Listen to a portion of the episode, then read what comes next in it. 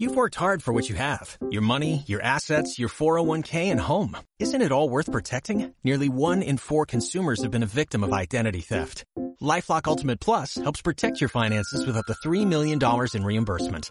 LifeLock alerts you to identity threats you might miss. And if your identity is stolen, your dedicated US-based restoration specialist will work to fix it. Let LifeLock help protect what you've worked so hard for. Save 25% off your first year on LifeLock Ultimate Plus at LifeLock.com slash aware. Terms apply.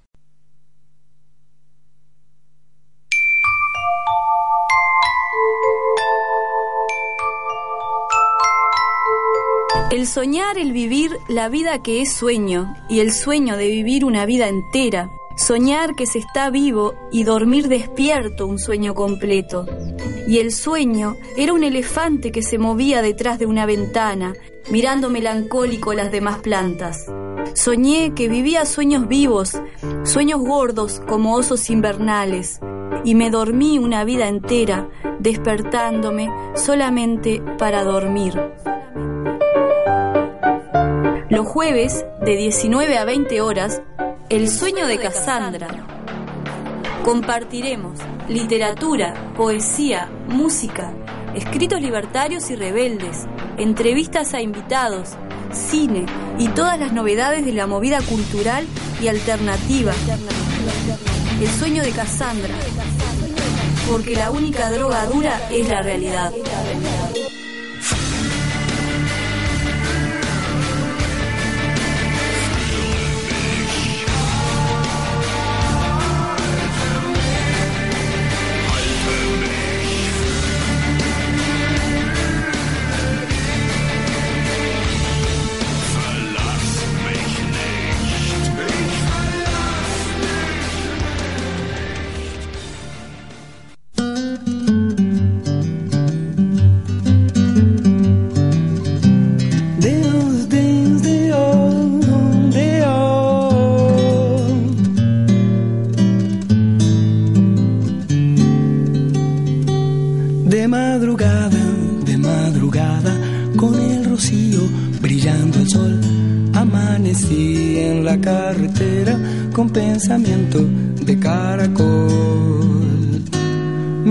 Acompañaban por esta tierra mi humilde casa de cascarón.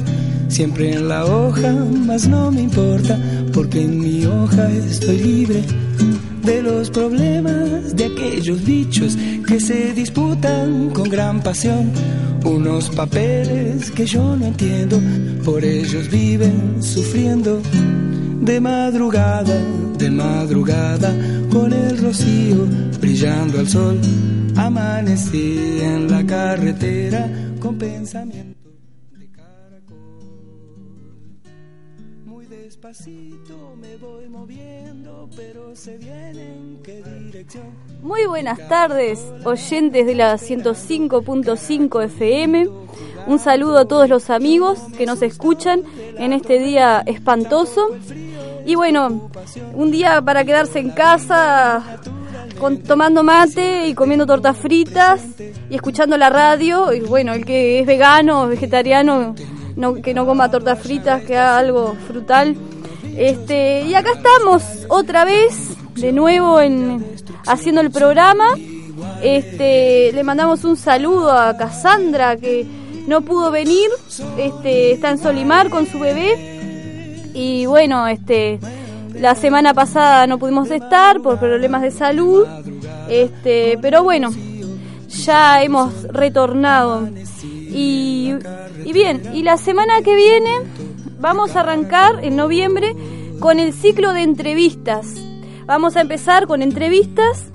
Este, la semana, el jueves que viene, nos va a visitar la cantante anarquista Patricia Robaina. Este, va a presentar su disco Canciones para responder lo que nadie pregunta. Este, y ahí vamos a hacer una mini entrevista. Y este, y la otra semana que viene nos va a estar visitando Gustavo Martínez, este, un profesor, ex profesor del IPA, eh, con su libro Historia de las grietas. También va a estar hablando del marginal en la literatura, capaz que va a hablar de Ítalo Calvino, de Salinger, el guardián entre centeno. Este, Y más adelante a confirmar, eh, Martín Palacio, Gamboa, nos va a hablar, nos va a presentar el libro, una antología sobre el payador anarquista Carlos Molina. Todo eso para noviembre o para noviembre-diciembre, pero ya arrancamos con el ciclo de las entrevistas. Y, y bien, este, y también otro tema que vamos a estar tratando es este Memorias para Armar, que es sobre el tema de mujeres que escribieron en la dictadura. Y va a venir Claudio Álvarez, eh, otro compañero, a hablar sobre el tema de la dictadura. Así que bueno, va a estar el, este, agitada la cosa, digo. Y hace tiempo que venimos prometiendo hablar del conde de Lotremont y bueno, los vamos a seguir postergando hasta que venga Cassandra, quienes habla Tatiana, la hija del diablo, el, otro apodo que, el, triste apodo que me puso una vez el esqueleto, este, bueno, por, por Marosa di Giorgio, bueno, yo a él lo llamo lo llamaba también bromeando hombre pequeñito por el poema de Amanda Berenguer. No, Amanda Berenguer, no, este, Alfonsina Storni. Si me está escuchando, me imagino que se sonreirá. Bueno, este, nuestras vías de comunicación eh, pueden ser a través del celular, nos pueden llamar al 098 749049 y también les voy a pasar mi celular, este que me pueden mandar WhatsApp si les interesa, 098 990214. También pueden comunicarse a través del Facebook Alternada Radial eh, o si no escucharnos online al, mm, al enlace alternativa fm 1055.listen2 myradio.com barra creo que dice.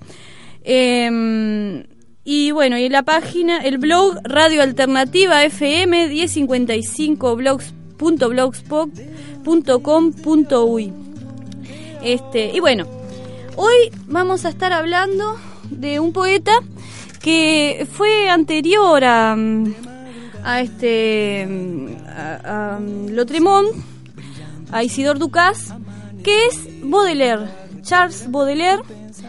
Bueno, esperen un momento. Baudelaire nace en 1821 en París y muere en 1867. Dice que llevó una vida licenciosa y bohemia, bueno, no sé a qué se refiere por licenciosa. Su propia experiencia le hace conocer la perversidad del hombre y su inclinación al mal y al vicio. Uno de sus temas más recurrentes fue el mal. El mal es un medio para escapar del tedio, de la mediocridad, del hastío y de la inmovilidad. Eh, esos poetas, los poetas de esa época, él es uno de los últimos poetas románticos, del romanticismo va a romper con el romanticismo en muchas cosas, ¿no? Este hablan del hastío, del spleen. El spleen es como el aburrimiento, el hastío, pero una especie de, de hastío que lleva a la inercia, a la nada. Entonces, la forma de escapar del tedio puede ser el mal. Y el mal que, tiene distintas, distintas canalizaciones. Este, bueno, cuando hablan de Baudelaire, los críticos y los maestros no nos perdonan ninguna de sus desgracias, andanzas y vicios, la infancia difícil, la bohemia del estudiante, las prostitutas y la sífilis, dice, la pasión morbosa por la mulata Jean Duval, los apuros económicos, la salud paulatinamente degradada y las poses de dandy, la vejez prematura y la afasia, y por fin la muerte lamentable después de una larga agonía entrecortada por eructos blasfematorios. Parece ser que no hay modo de justificar al genio si no es por la debilidad o las manías, el alcohol y las drogas, las amantes y la decrepitud, como si el artista no pudiese ser tal sino por causas infamantes. Eso lo dice un crítico, Luis Martínez de Merlo. Y bueno, este Baudelaire fue así durante más de un siglo un poeta inmoral, Rayando la pornografía, dice el crítico, una lectura para degenerados que el orden moral solía coger entre pinzas y tapándose la nariz. En fin, este, ah, vamos a hablar un poco sobre, sobre su vida. ah, este, me están... ¿Está muy alto? Bueno, me pongo los, los auriculares entonces. Este, lo que pasa es que no me escucho mucho con los auriculares. Sí. Eh,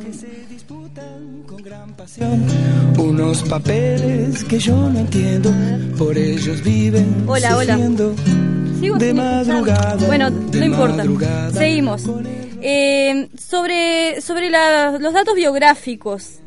Baudelaire tuvo una infancia infernal, dice. Esa es la primera idea. Desde que los psicoanalistas andan sueltos, el tema de la infancia desgraciada da mucho de sí. Eh, y bueno, en realidad fue una infancia, bueno, él era hijo de un matrimonio formado por un padre mayor que falleció pronto y una madre muy joven. Es muy probable que no haya podido estructurar nunca una imagen paterna, no tuvo tiempo. La, madre se había casado por conveniencia con un hombre rico y mayor, cosa frecuente en aquella época. Se quedó viuda con un hijo pequeño. Esta situación en el siglo pasado era verdaderamente dramática. Lo de la viuda desamparada y el huérfano es algo más que un cliché de las novelas de caballería. Socialmente, la situación de la mujer del poeta no tenía salida, de la madre del poeta no tenía salida. Dice el crítico, por suerte, pero tuvo suerte, se presentó un joven militar que prometía, eh, que prometía de edad en consonancia con la suya. Es probable que fuera su amante antes de, ser su marido. Pero bueno, ese el padrastro de, mm, de Baudelaire, el comandante Aupic, como este, fue muy odiado por Baudelaire, pero lo mandan a un internado, dice, tuvo una educación eh, burguesa, sí, una educación de corte militar, el poeta, ¿no? Este, el régimen de internado era de corte militar, jesuítico, los alumnos vestían uniforme paramilitar y sus días transcurrían a toque de tambor. Eh, Dice, visto desde la psicología infantil americana, es el crítico, estos detalles bastarían para ser un neurótico seguro.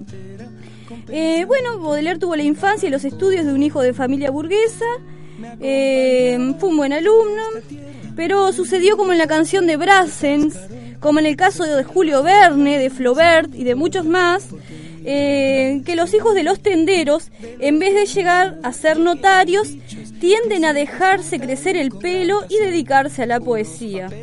En fin, este, ¿qué más podemos decir sobre Baudelaire? Eh, y bueno, después hablaremos, estaremos hablando de las mujeres de Baudelaire. Vamos a hablar un poco sobre la obra de Baudelaire. Eh, descubre una poesía de la ciudad. La melancolía, el spleen, el tedio, se transforma en angustia. El demonio que posee los corazones posee también las conciencias. Baudelaire, con las flores del mal, es acusado de ultraje a la moral pública y a las buenas costumbres. Eh, bueno, este, este escritor, eh, el último de los románticos en Europa, antes es, em, eh, bueno, fue posterior a Víctor Hugo, eh, que fue el que escribió Los Miserables. Baudelaire va a influir sobre Rimbaud, este, otro poeta maldito, muy joven, Verlaine, Mallarmé, Lautremont y Apollinaire. Son todos poetas simbolistas. Em, lee a Edgar Allan Poe, no sé si recuerdan a Edgar Allan Poe, que escribe cuentos de terror este, norteamericano.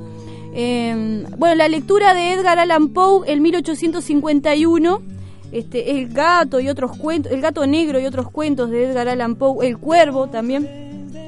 Este, bueno, Poe influyó entonces en, la poesía de Baudelaire y, mm, y según eso, él piensa que él desprecia el progreso porque nace en una época donde, este, donde se instala la revolución industrial el desprecio por el progreso y la idea de que la belleza puede encontrarse en la podredumbre, en lo repulsivo y en el mal. Así Baudelaire llegará a la idea del absurdo, a la concepción de la poesía como expresión de ese absurdo. Eh, su propia experiencia le hace conocer la perversidad del hombre y su inclinación al mal y al vicio. El mal es ahora para Baudelaire un medio para escapar del tedio, de la mediocridad y del hastío. En 1855 publica, no sé, se ve que es una revista, la Review, no sé qué, de Deus Mondes. Bueno, en francés no les voy a leer porque es mala la pronunciación del francés. Sí. ¿Cómo? Ahí va. Exacto. Bueno, 18 poemas con el título Las flores del mal. En, en 1857 publica Las flores del mal. Unos días después en julio, la edición fue requisada por la policía y Baudelaire convocado por el juez de instrucción. Yo, mm, con respecto a esto, tengo una acotación. Bueno, más o menos por la misma época, este Flaubert eh, publica Madame Bovary, que también, bueno, está es una obra de corte realista, pero también esa obra fue llevada a tribunales, a juicio por atentar contra la moral pública. Este, también recuerdo la película sobre Alex Ginsberg, Aullido donde ese poemario sobre la homosexualidad y que hace una crítica también a las costumbres de la época, también es llevado a juicio. Cualquiera de las obras que hayan sido llevadas a juicio este, favorecen al, al escritor, eh, hacen que esa obra se difunda, porque todo aquello que sea contestatario y que atente contra, contra lo establecido, este, es algo que, genera, que despierta más interés, así como el cuadro, por ejemplo, este de, de Mujica con Lucía Topolansky, que, que fue censurada esa obra, no sé, despertó más interés y generó más difusión. El cuadro donde aparecían desnudos como Adán y Eva, este, o sea, cualquier obra que, que atente contra la moral pública y sea llevada a juicio va a generar mayor adhesión. Le salió el tiro por la culata. Y bueno, este mm, con respecto a la modernidad, esa palabra, la modernidad, fue un término ah, acuñado por Baudelaire, fue un término creado por Baudelaire. Eh, sabe que solo puede elaborarse una poesía adecuada a la época recurriendo a lo tenebroso y a lo anormal, dice. Para caracterizar al hombre de su época, en lo que más lo, lo distingue, Baudelaire, en un artículo de 1859, introduce un neologismo, la palabra modernidad. Baudelaire la concibe como la facultad de ver en el desierto de la gran ciudad no solo la decadencia del hombre, sino también una belleza misteriosa y hasta entonces no descubierta. Su obra, por lo tanto, se plantea como el problema de la poesía en un mundo del que ésta está excluida, en el que predomina lo útil y la fiebre del progreso. Baudelaire en muchas oportunidades se manifiesta contrario a lo que él llama la trivialidad positiva, el progreso puramente material que atrofia toda aspiración espiritual y ahoga la poesía. ¿Hay algo más absurdo que el progreso? se pregunta. Así la poesía de Baudelaire, y a partir de él toda la poesía moderna, surge de la singular posición del hombre en medio de nuestra civilización, de su sentimiento cada vez más profundo de soledad, de la sensación de inseguridad que se oculta tras la confianza en el progreso, de la creciente deshumanización de este nuevo mundo, con toda la artificialidad de sus ciudades, su asfalto, su culto por la velocidad, su alejamiento de la naturaleza y de los ciclos naturales, trastocados por la luz artificial, la vida nocturna, la eliminación del verdor, pero al mismo tiempo la ciudad ejerce una atracción misteriosa que fascina con su despliegue al hombre. Este, recordemos que los románticos gustaban refugiarse en, los paisajes naturales y bueno, y Baudelaire es el poeta de la ciudad. Dentro de toda esa podredumbre, de toda esa artificialidad, encuentra belleza. Eh, para él surge la posibilidad de convertir la obra de arte, hacer arte la causa misma de su angustia. Según Baudelaire, el poeta moderno debe sacar lo eterno de lo transitorio Y para él lo moderno es lo transitorio. Qué interesante, ¿no? La definición que hace de lo moderno, porque después va a aparecer, por ejemplo, el filósofo Sigmund Bauman, que va a hablar de la modernidad líquida. Este, va a oponer la modernidad líquida, la modernidad sólida, este, y justamente usa los mismos términos que Baudelaire. Para Baudelaire, la modernidad era lo transitorio, lo fugitivo, lo contingente, la mitad del arte, siendo la otra mitad lo eterno, lo inmutable como esa frase que dice todo lo sólido se desvanece en el aire. La poesía tiene el privilegio de convertir lo feo al expresarlo artísticamente en belleza. Em, y bueno, para él la modernidad entonces, este, em, ese, todo ese em, tiene que ver con, con la ciudad, ¿no? Con, con las ciudades sin verdor, la fealdad, el asfalto, la iluminación artificial los desfiladeros de piedra, los pecados, la, la desolación en medio del bullicio humano. Él dice, por ejemplo, hormigueante ciudad, eh, furmillante cita o algo así. Este, estaba el poema en francés, interesante, hormigueante ciudad. Significa también la época de la técnica que ha puesto a su servicio la época del progreso. Sí, si bien hay un progreso a nivel técnico, eh, hay una decadencia a nivel espiritual, progresiva decadencia del alma y progresivo predominio de la materia, atrofia del espíritu, dice Baudelaire. Eh, por eso en este tipo de lugares donde la burguesía crece, donde la técnica crece, la riqueza, eh, es lógico que, que muchas personas se sientan al margen, se sientan exiliadas en medio de, de ese mundo, ¿no? De ese mundo del crecimiento de la burguesía, de la riqueza, el poeta se sentía un marginal. Eh, y bueno, pero sin embargo, como todo en Baudelaire todo es contrapuesto, el bien y el mal, como que rescatamos ese tema de la paradoja también, de la, de la antinomia, de la paradoja. Eh, también dentro de lo malo encuentra lo bueno. Este lo negativo se convierte en algo fascinante, lo mísero, degradado y malo, tétrico y artificial brinda un material excitante que la poesía no sabe desdeñar, pues encierra secretos que conducirán a la poesía por nuevos caminos. Baudelaire presiente que la inmundicia de las ciudades encierra un misterio. A ello añade que para fundar el reino absoluto de lo artificial, el poeta acepta que todos los actos que la naturaleza excluye, eh, precisamente porque las masas cúbicas de piedra de las ciudades carecen de naturaleza y a pesar de que constituyen el lugar del mal, pertenecen a la libertad de espíritu, son paisajes inorgánicos de espíritu puro.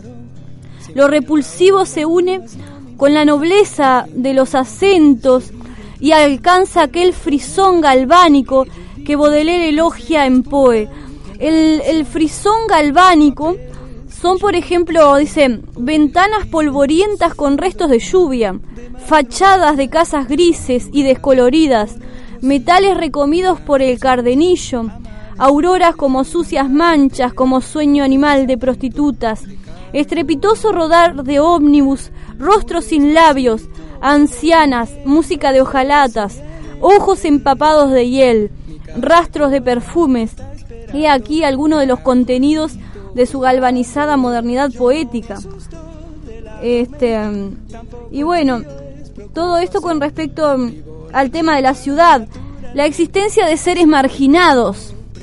Él mismo afirma que acecha y busca en los repliegues sinuosos de las antiguas capitales a sus monstruos quebrantados, dice. El tema del marginal es bien romántico, ¿no? El tema del marginal, porque una deformidad física lo margina o porque está al margen de la ley, porque es un bandido. Este, entonces, este, ese es el, el ángel caído también es un tema bien romántico el tema del marginal. Él entonces se identifica con el marginal. Hay una voluntad de hundirse en lo más oscuro, en lo siniestro, de construir una poesía del desclasado, del que es rechazado por esa sociedad que Baudelaire desprecia y de la que él mismo se siente exiliado. Esos seres singulares son las víctimas de este nuevo mundo y Baudelaire los elige porque él también se siente su víctima, pero al mismo tiempo reconoce la fascinación que produce la ciudad, hechizo que puede provenir del horror, hasta del horror. Y el mal de siglo, el mal del siglo, eh, es esa soledad y la melancolía profunda del poeta, el, hastío, el, asco de sí mismo, la desesperación, todo eso que, atenaza al poeta, que rodea al poeta. Y que, mm, bueno, la creación es lo que les permite evadirse del tedio, del spleen.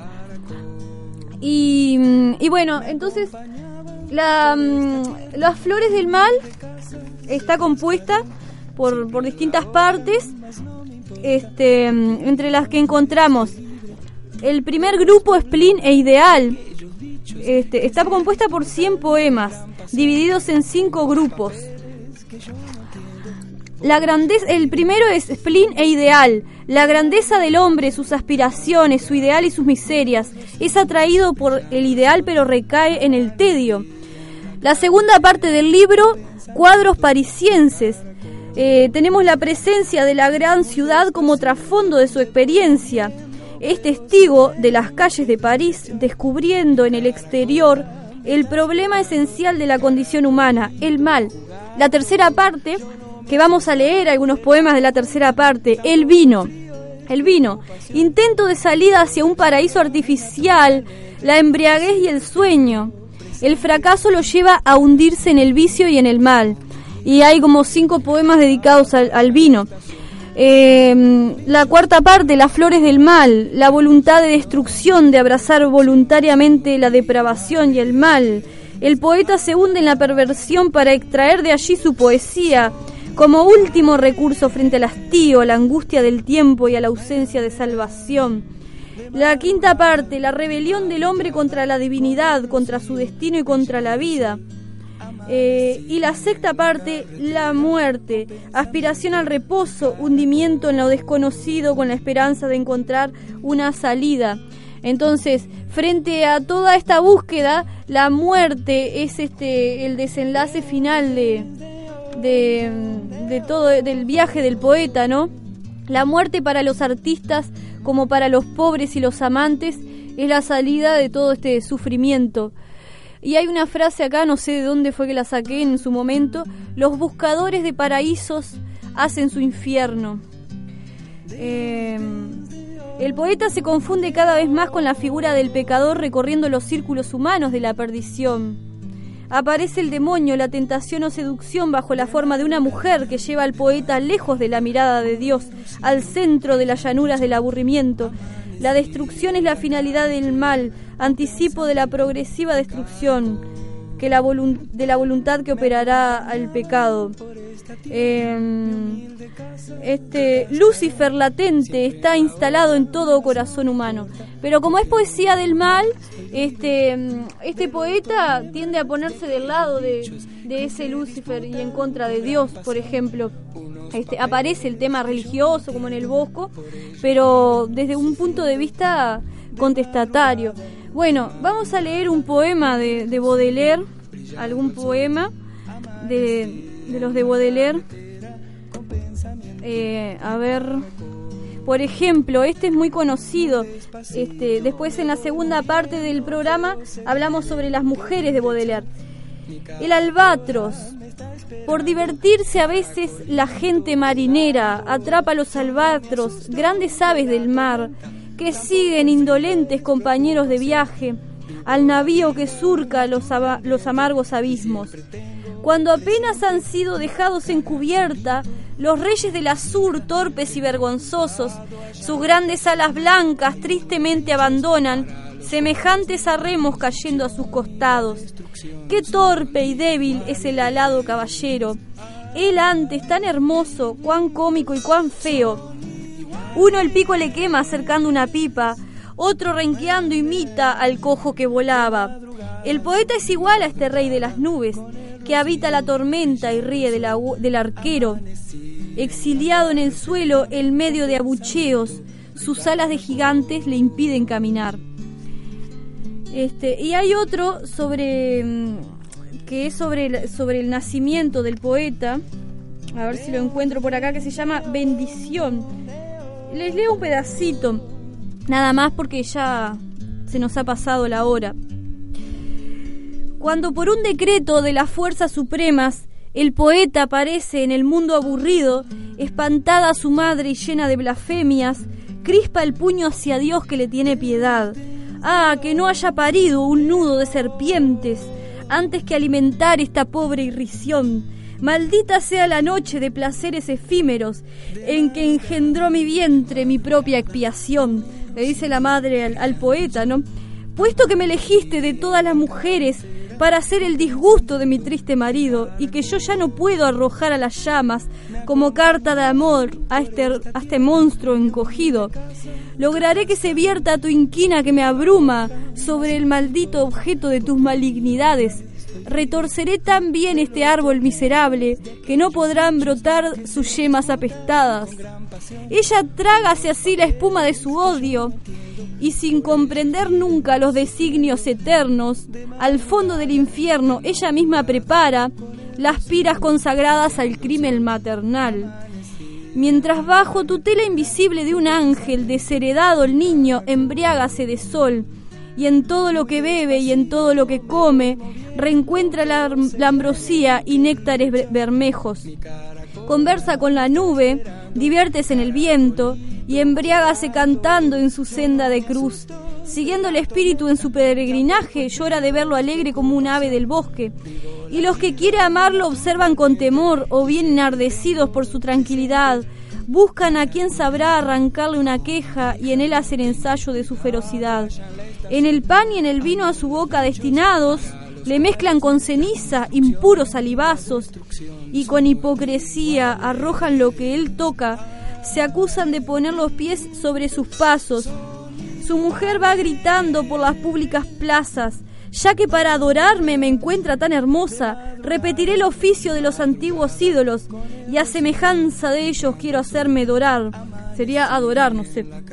Y yo me embriagaré de nardo, incienso y mirra, y de genuflexiones de carnes y de vinos, para saber si puedo, en pecho que me admira, usurpar mientras río homenaje divino y una vez aburrida de estas farsas impías, posaré sobre él mi fuerte y frágil mano, mis uñas parecidas a uñas de una arpía, hasta su corazón sabrán abrir camino.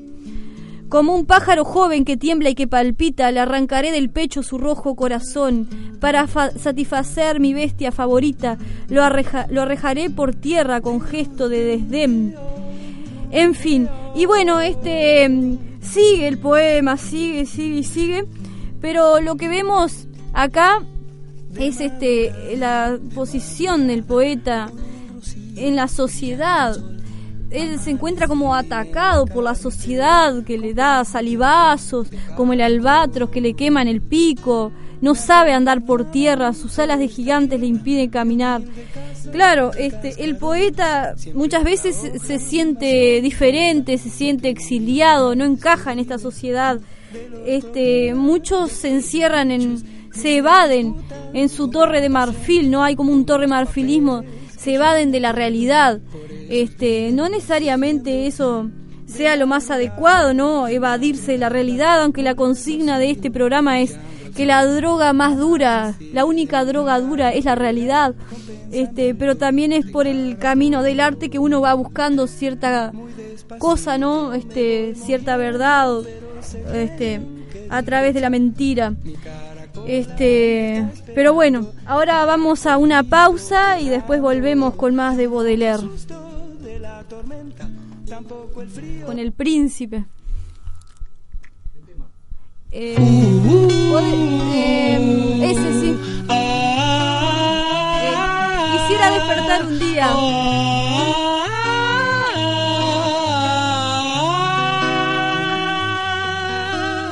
Quisiera despertar un día sin voces, sin gente, sin esa agitación en mi mente por lo que vendrá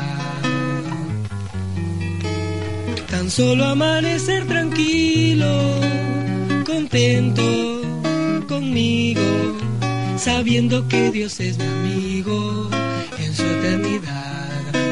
dejará donde a veces caídos quedamos solos sin oídos. Miramos y ya no nos vemos porque ya no estamos acá. Quisiera despertar un día sin culpa, sin ira, mirando a mi hija que mira su hija crecer.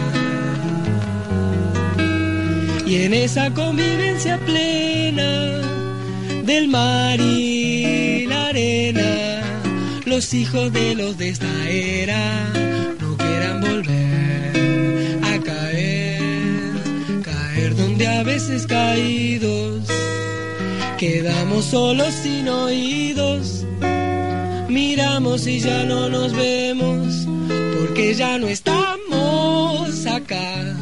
Yo ya no quiero más entrar en ese juego.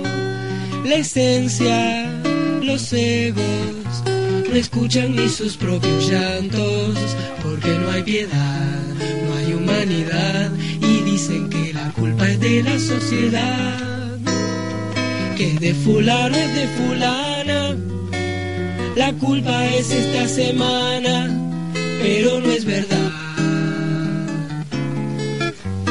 Quisiera despertar un día sin voces, sin gente, sin esa agitación en mi mente por lo que vendrá. Tan solo amanecer tranquilo, contento conmigo, sabiendo que Dios es mi amigo en su eternidad. Donde a veces caídos quedamos solos sin oídos. Miramos y ya no nos vemos porque ya no estamos acá.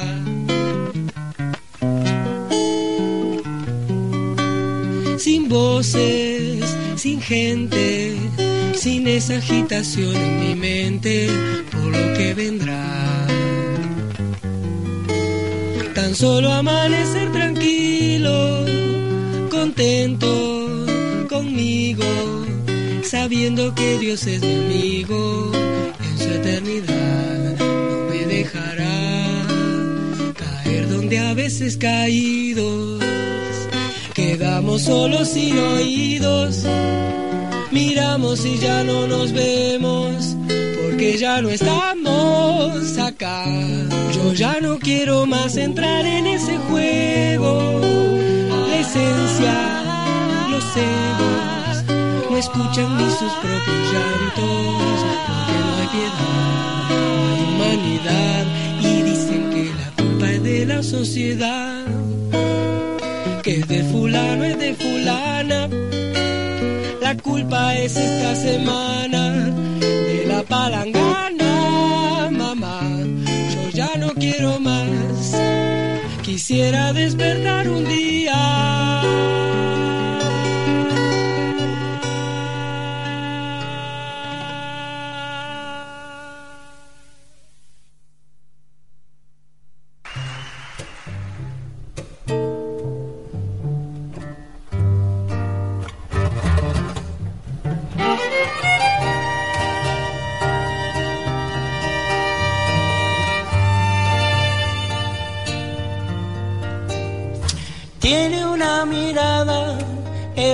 Palabras y poesía.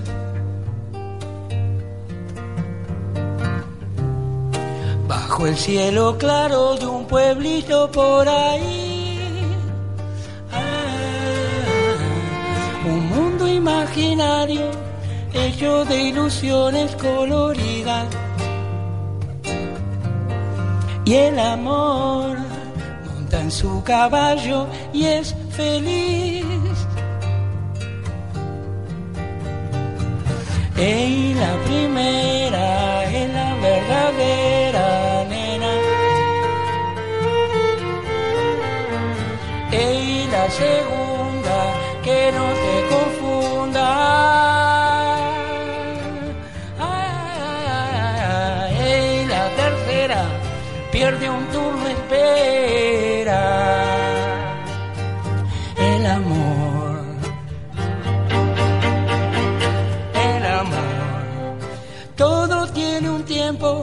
vos y yo tenemos la alegría.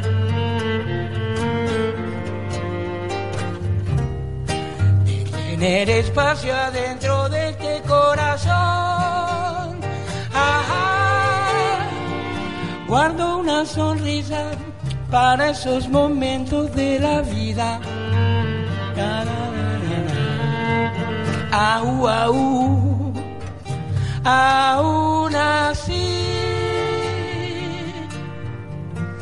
Y el amor juntito a mí. Hey, la primera es la verdadera. Hey, la segunda que no te confunda. Hey, la tercera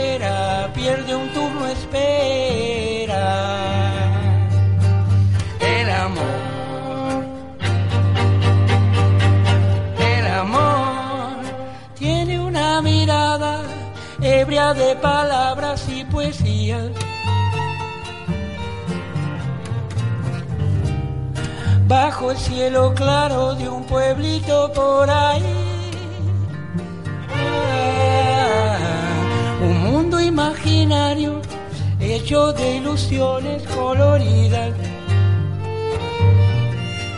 Y el amor monta en su caballo y es feliz.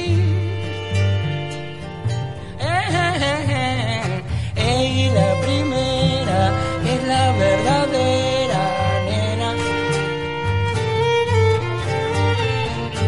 Y la segunda que no te confunda. Y la tercera pierde un turno espera.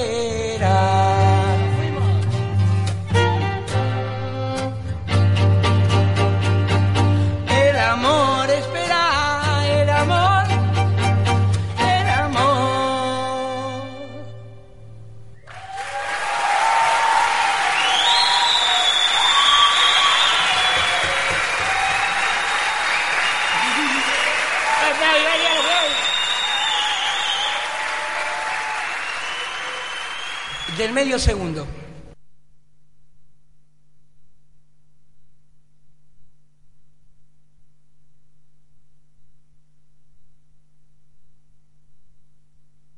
es preocupación.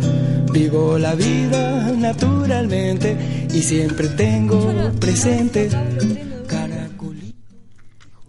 Bueno, este, hemos vuelto y les leo el siguiente poema. Una carroña. Recuerda aquel objeto que vimos, alma mía, en suave mañana estival, al borde de un sendero, una carroña infame, en lecho sembrado de piedras, con las piernas al aire como una mujer lúbrica, ardiendo y sudando venenos, abría de manera despreocupada y cínica su vientre de exhalaciones pleno. El sol resplandecía sobre esa podredumbre como para coserla a punto y devolver por céntuplo a la naturaleza cuanto ella había puesto junto. Y el cielo contemplaba la soberbia osamenta que se abría como una flor. Tan fuerte era el hedor que allí sobre la hierba tú creíste desvanecer. Las moscas bordoneaban sobre ese vientre pútrido y salían negros ejércitos de larvas que corrían como un espeso líquido por esos vivientes jirones. Todo aquello bajaba y subía como en una ola, se abalanzaba crepitando. Dijérase que el cuerpo, lleno de un soplo vago, vivía multiplicándose. Y ese mundo emitía una música extraña, de viento de agua al correr, de grano que un labriego con movimiento rítmico agita y vuelve en su tamiz. Las formas se borraban y no eran más que un sueño. Ay, me acá. Un esbozo lento en llegar a la tela olvidada y que el artista acaba solamente por el recuerdo. Por detrás de las rocas, una perra intranquila nos miraba con ojo aira- airado, espiando el momento de arrancar del cadáver el trozo que había lamido. Sin embargo, serás como ese desperdicio, como esa horrible infección, estrella de mis ojos y sol de mi, de mi universo, tú, ángel mío, mi pasión. Sí, así serás tú, oh reina de las gracias, después del postrer sacramento, cuando, bajo, cuando vayas bajo hierba y florescencia fértiles a enmohecerte entre los huesos. Entonces, mi belleza, a los gusanos diles que te devorarán a besos, que he guardado la forma y la esencia divina de mis amores descompuestos. Eh, bueno, este poema analizado hasta el hartazgo en, secundaria, una carroña, este, es uno de los poemas más conocidos donde aparece todo el tema de la estética de lo feo en Baudelaire, lo feo como una manera también de llegar hacia el absoluto, lo feo como, como un camino para llegar hacia la belleza, hacia el ideal. Es el equivalente del misterio como punto de arranque del ascenso al ideal. Por ejemplo, en otro poema él habla de los perfumes, que hay perfumes frescos como carnes de niños, dice, y otros que son corrompidos, pero son los perfumes corrompidos los que le permiten a él ascender hacia ese ideal, hacia el absoluto, lo trascendente. Eh, y también la, la belleza, de, la belleza de lo feo, es toda una contradicción, ¿no? Este, la unión de lo pavoroso con lo demente es una manera de, de expresar el, el, nuevo ideal de belleza eh, bodeleriana o romántico. Y bueno, y hablamos un poco, vamos a hablar sobre la, las mujeres de, de Baudelaire. Las mujeres de Baudelaire, sin contar a la madre, fueron cuatro. Sara, la iniciadora, Jean Duval, la mulata arquetípica, María Daubrun y la presidenta Sabatier, las dulces rubias, dice. Está claro que hubo más, pero no se sabe muy bien y da igual. Se ha visto en las flores del mal unos ciclos inspirados y quizás dedicados silenciosamente a cada una de ellas. Em, y bueno, en relación con la mujer querida podemos distinguir dos posturas opuestas. Baudelaire concibe a una mujer, concibe una mujer abominable, la mujer abominable por un lado que llama a la mujer natural, es decir, sometida a la naturaleza, esclava de sus instintos, por ejemplo, reproductores, y que además se descifra como en una pantalla. Es el escenario más escandaloso de la degradación paulatina del ser. La arruga es peor en rostro femenino.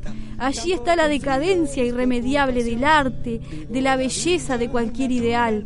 La mujer es como un reloj desgranando horas y minutos, cuenta atrás siniestra y por añadidura inconsciente y frívola, un insulto para la inteligencia. Totalmente misógino, por supuesto, este, porque digo, la mujer natural, eh, esclava de sus instintos reproductores, me recuerda mucho a Onetti cuando dice la, la, jovencita, bueno, la mujer tiene algo puro, esa jovencita, ¿no? Este, esa adolescente que se degrada y se pierde más o menos a los 26 años cuando desemboca en ese deseo oscuro y, y hediondo, dice, de parir un hijo. Y, y acá tiene que ver mucho con eso también este, los románticos hablaban mucho de la mujer vampiro, de la mujer, la, mujer fatal, este, que es esa mujer también entregada hacia, los, hacia la parte instintiva. Y por otro lado, este, bueno, y esto un insulto para la inteligencia. Bueno, la otra vez, no, bueno, voy a mencionar, ¿no? A, este, un, este, autor anarquista, ahora no me deja entrar había una autora anarquista que tuvo un proyecto en Brasil que se llamaba el Proyecto Cecilia. No, me acordé por esto, ¿no? El tema de la concepción de la mujer.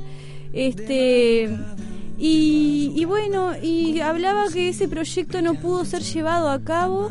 A ver si me sale el nombre de, ese autor.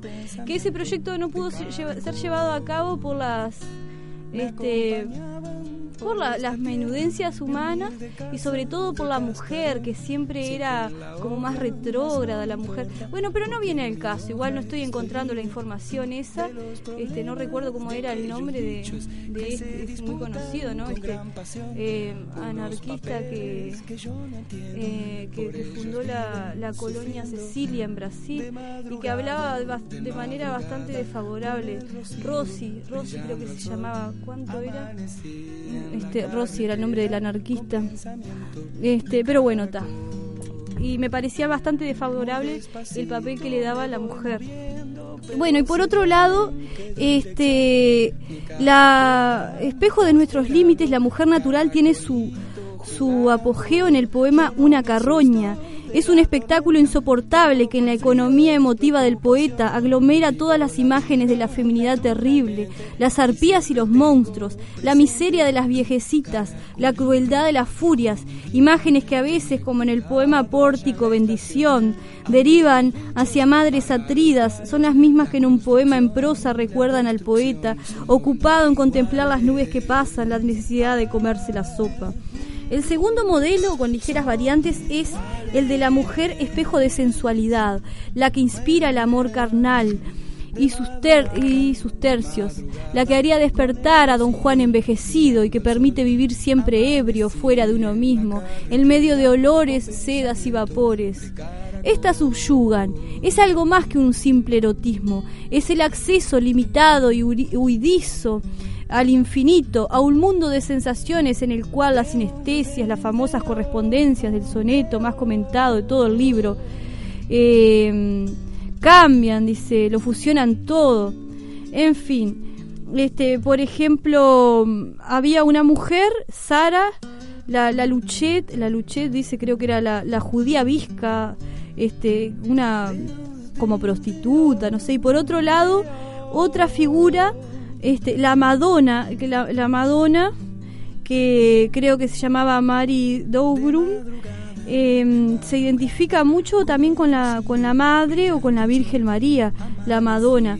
Eh, tiene mucho que ver con, con la mujer, este, la mujer que lleva al hombre, que lo transporta hacia, hacia otros mundos, ¿no? Como la Beatrice de Dante. Este, y bueno, por ejemplo, acá hay otro poema de la mujer impura. El universo entero pondrías en tu alcoba, mujer impura. Vuelve cruel a tu alma el hastío para ejercer tus dientes en este extraño juego. Necesitas comerte al día un corazón. Tus ojos encendidos, lo mismo que las tiendas, y cual las luminarias de los festejos públicos, usan con insolencia de una fuerza prestada, sin conocer jamás la ley de su belleza máquina ciega y sorda en crueldades fecundas, saludable instrumento que al mundo sangre bebe. ¿Cómo no te avergüenzas y no has visto delante de todos los espejos palidecer tu encanto? La grandeza del mal de que te crees tú sabia, retroceder de horror no te hizo nunca. Cuando naturaleza grande en sus planes ocultos, mujer de ti se vale, reina de los pecados vil animal de ti para formar un genio.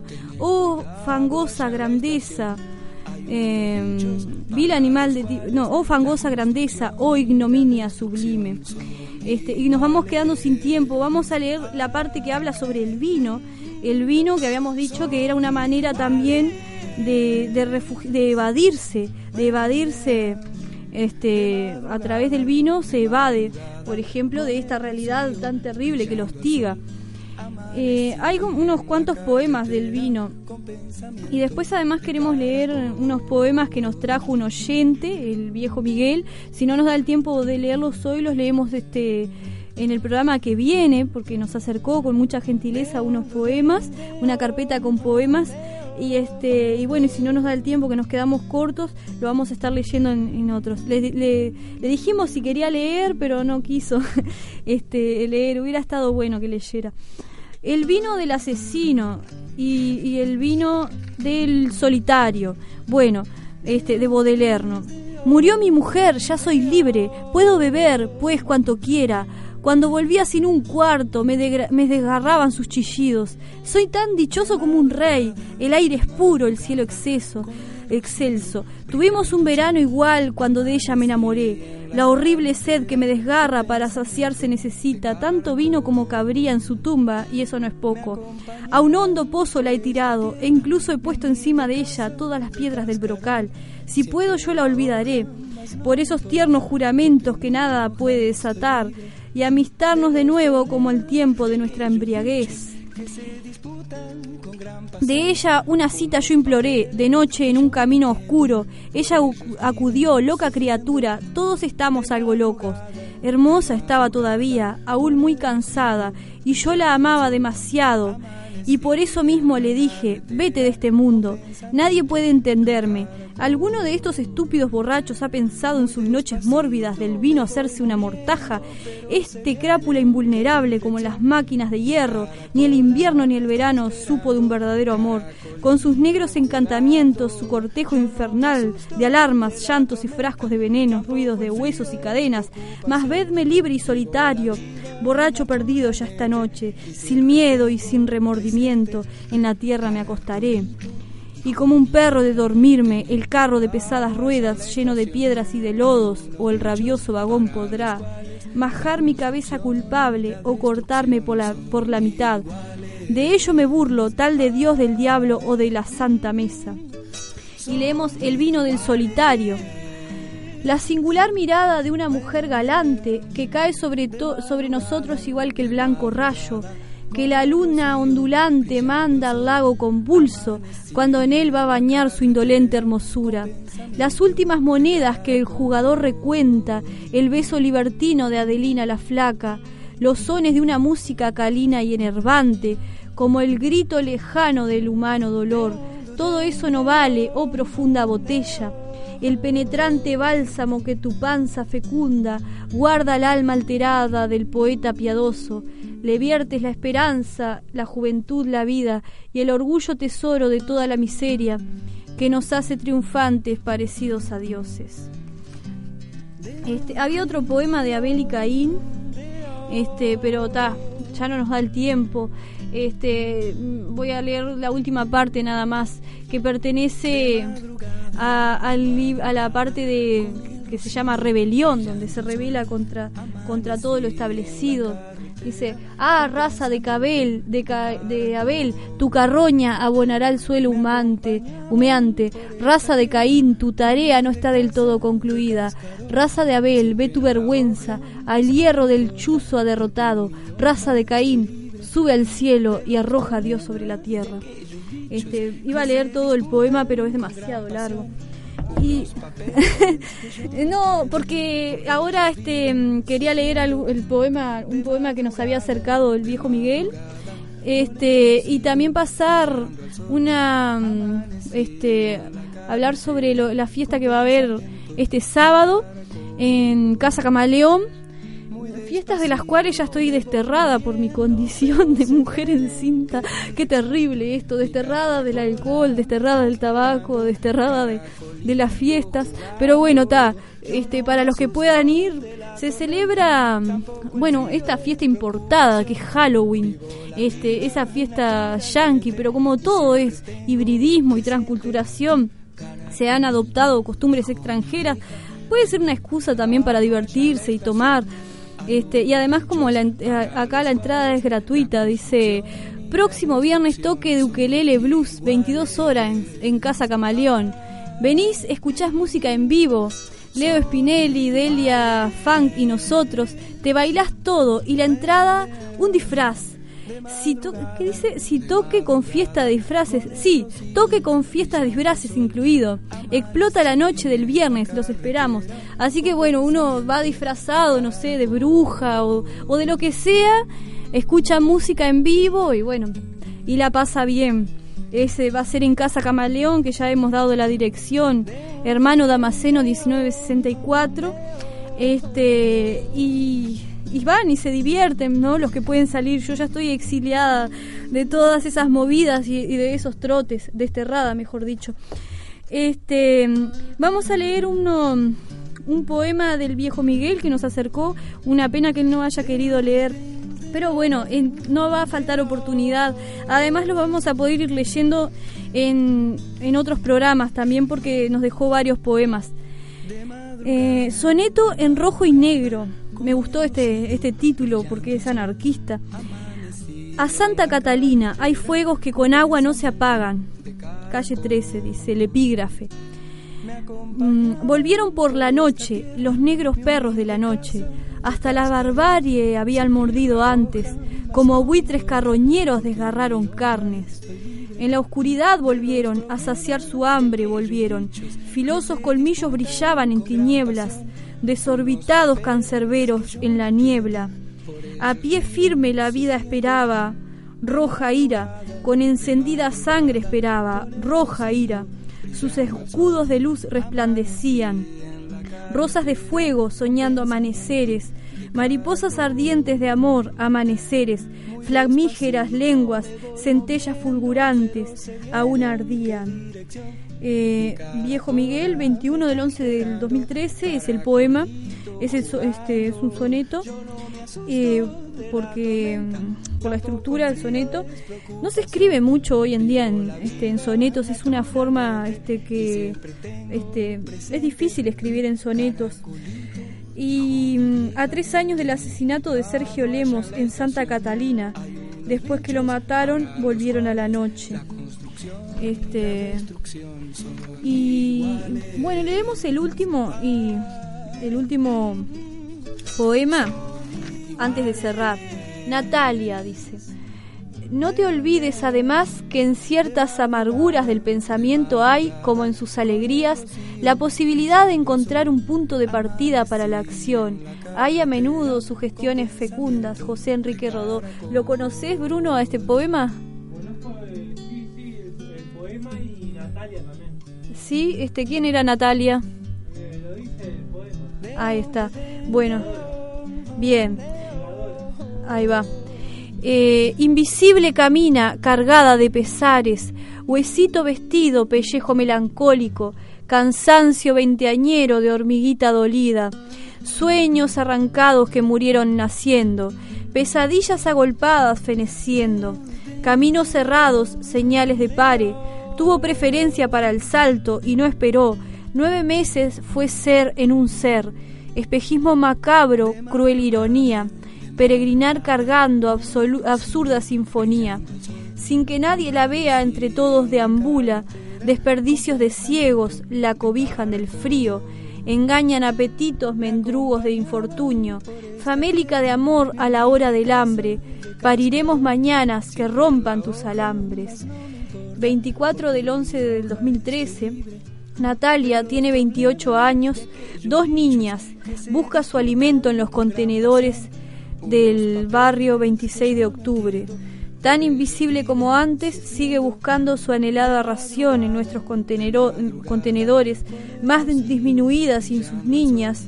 Hoy tiene 31 años. Este, un poema durísimo. Este, le queremos dar las gracias al viejo Miguel por habernos acercado este poema, este, que, es una gran verdad, todo el tema de, la gente que es invisible, invisibilizada.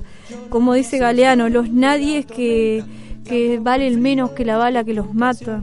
Este, y sobre todo el, papel de la mujer, ¿no? que es tan duro. Este, acá dice sin sus niñas, que le, habrán quitado las hijas quizás a Natalia, porque este, tenía dos niñas, dice, acá hoy sin sus niñas, más disminuida es una, una triste realidad de este país de la cola de paja que es Uruguay. Este, y bueno, entonces la semana que viene este, estaremos con la, con la cantante, con Patricia Robaina, haciéndole una entrevista, y vendrá Cassandra Natalia, que hoy está con su nene y además este, está el tiempo espantoso como para salir, este, era mejor que quedara con su bebé.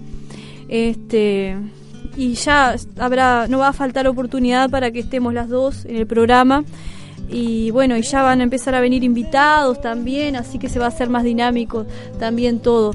Les mando un abrazo grande a todos los que nos estén escuchando, todos los compañeros de la radio, amigos y oyentes de la 105.5 FM. Salud y anarquía.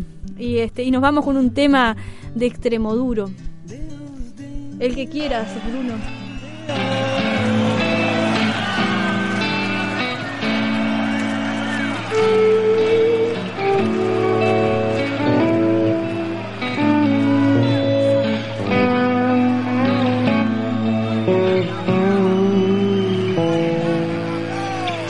Salgo a pasear por dentro de mí, veo paisajes de un libro de memoria me aprendí. Ya luna bélica y páramos de no fue por estos campos del bíblico jardín.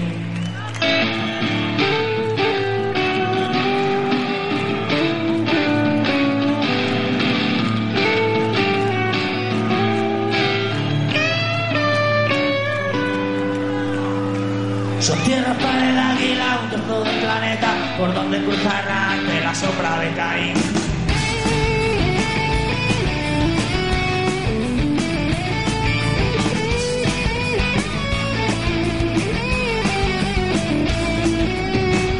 Bajé las escaleras y de dos en dos, veía bajar el norte y la respiración. Y por la noche que harás, las paso descosiendo que hay un arco por pensar que yo me acuerdo todavía cuando te besaba, vuelvo a tiritar. Si tú no te juraras siempre que yo te faltaba, a veces todo es tan normal.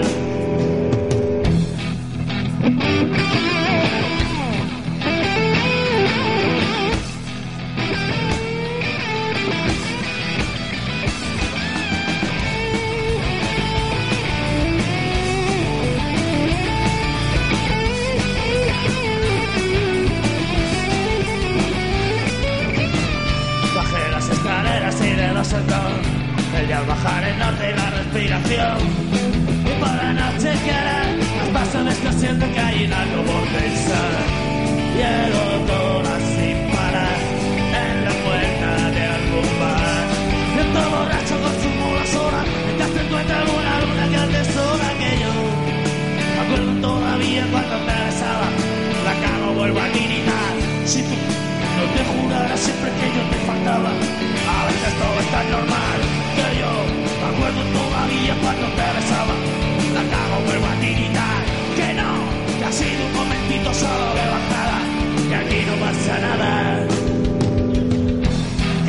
Que